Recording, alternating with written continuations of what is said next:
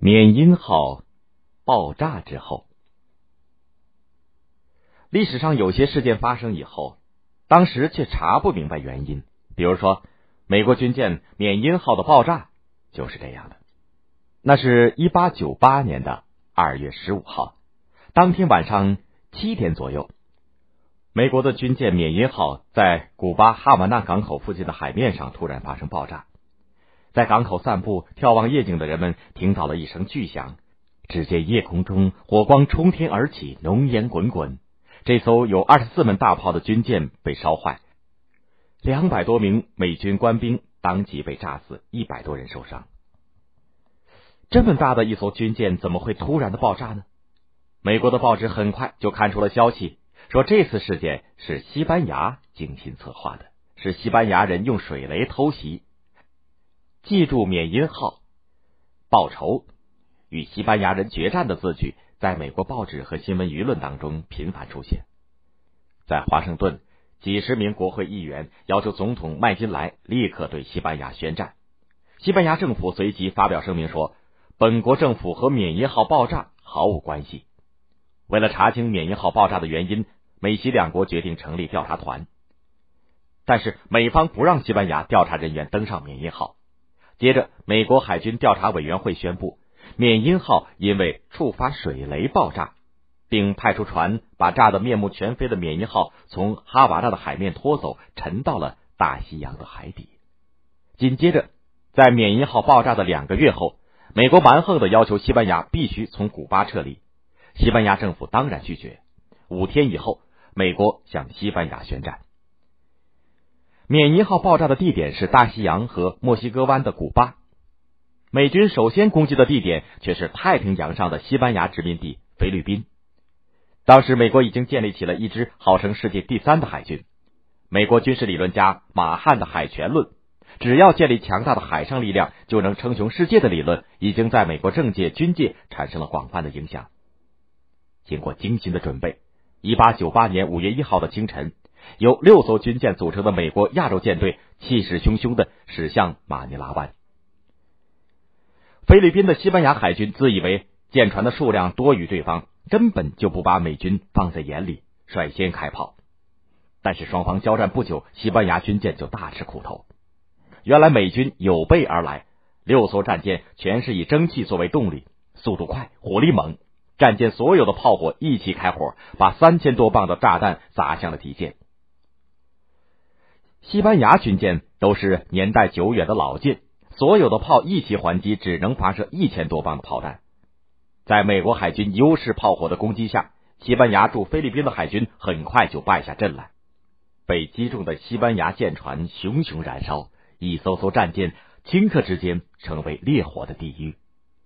西班牙士兵只得跳海逃命。不到中午，美国海军就取胜了，并且从海上封锁了马尼拉湾，稳稳当当的。等待美国陆军的兵力来增援。马尼拉的驻菲律宾的西班牙军队当时正在全力对付当地民族独立武装的攻击。美国陆军第八远征军一万五千名将士在七月底从美国赶到菲律宾。马尼拉的西班牙军队已经被两万多菲律宾独立战士所围困。狡猾的美军先和菲律宾武装力量首领联系，许诺共同对付西班牙殖民军。然后美军只发动了一场轻松的进攻，西班牙驻军就缴械投降了。但是美军进入马尼拉以后，立刻变脸，以武力相逼，不许菲律宾独立武装力量进入马尼拉。原来美军攻城之前，已经和西班牙驻军的总督达成了秘密协议。美军佯攻，西班牙的军队佯守，交火后，西班牙军就投降。美国总统早就有密令。不能让当地的武装人员进入马尼拉。这个命令，美国海军指挥官杜威和陆军指挥官麦里特在进攻马尼拉之前就早就知道了。西班牙军队投降以后，美军很快用优势兵力击溃菲律宾独立武装力量，相继占领了菲律宾其他的岛屿。住在古巴的西班牙殖民军有二十万人，但是和菲律宾一样。这些西班牙官兵同样忙于镇压古巴独立运动，根本就没有充分的兵力和美军交战。西班牙政府从佛得角群岛调来一支舰队赶往古巴。如果用这些军舰攻击美国沿海的城市，或者切断美军的供给线，美军仅两万五千名攻击古巴的军队必将军心动摇。但是，这支西班牙舰队的作战方针却是进驻古巴圣地亚哥湾，就地固守。这一错误的决策让美国海军立刻抓住了机会。美军两支舰队、二十四艘舰艇包围封锁了西班牙舰队停驻的圣地亚哥湾。然后，美军第五军一万七千名士兵在海军炮火的支持下，在圣地亚哥东面登陆。攻击古巴的美军和攻击菲律宾的美军一样，结合当地的民族武装力量，取得联系，达成联合对付西班牙军队的协议。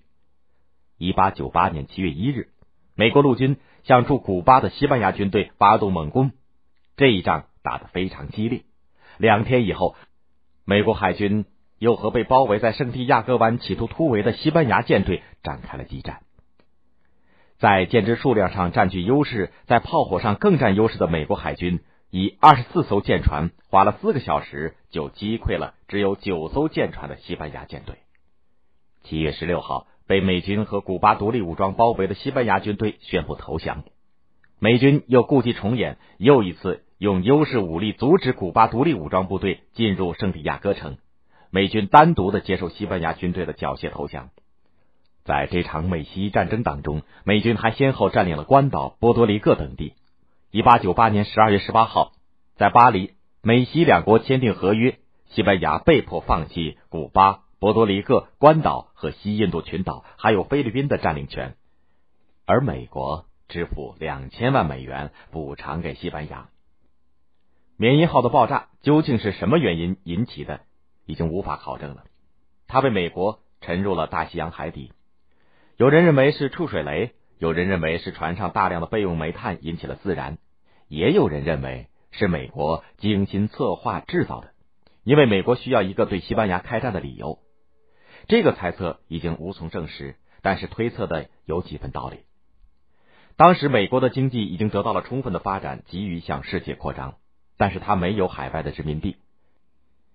西班牙却国力渐衰，他的殖民地菲律宾、古巴、中美洲和加勒比地区就成为美国的夺取目标。菲律宾和古巴的民族独立运动又正巧被美国利用，实现了他扩张的野心。我将要制定美国的对外政策，最终的目标是把欧洲列强从美洲全部赶出去。我首先从西班牙开刀。这是西奥多·罗斯福在给他的好朋友的信中写的一句话。他在一八九八年任美国海军部次长，没有多少时间以后就当选为美国总统。美西战争的结果是，美国把加勒比海变成了自己控制的内海，占领了菲律宾、关岛，又在太平洋获得了建立海军基地的据点，开始逐步实行他称霸世界的战略。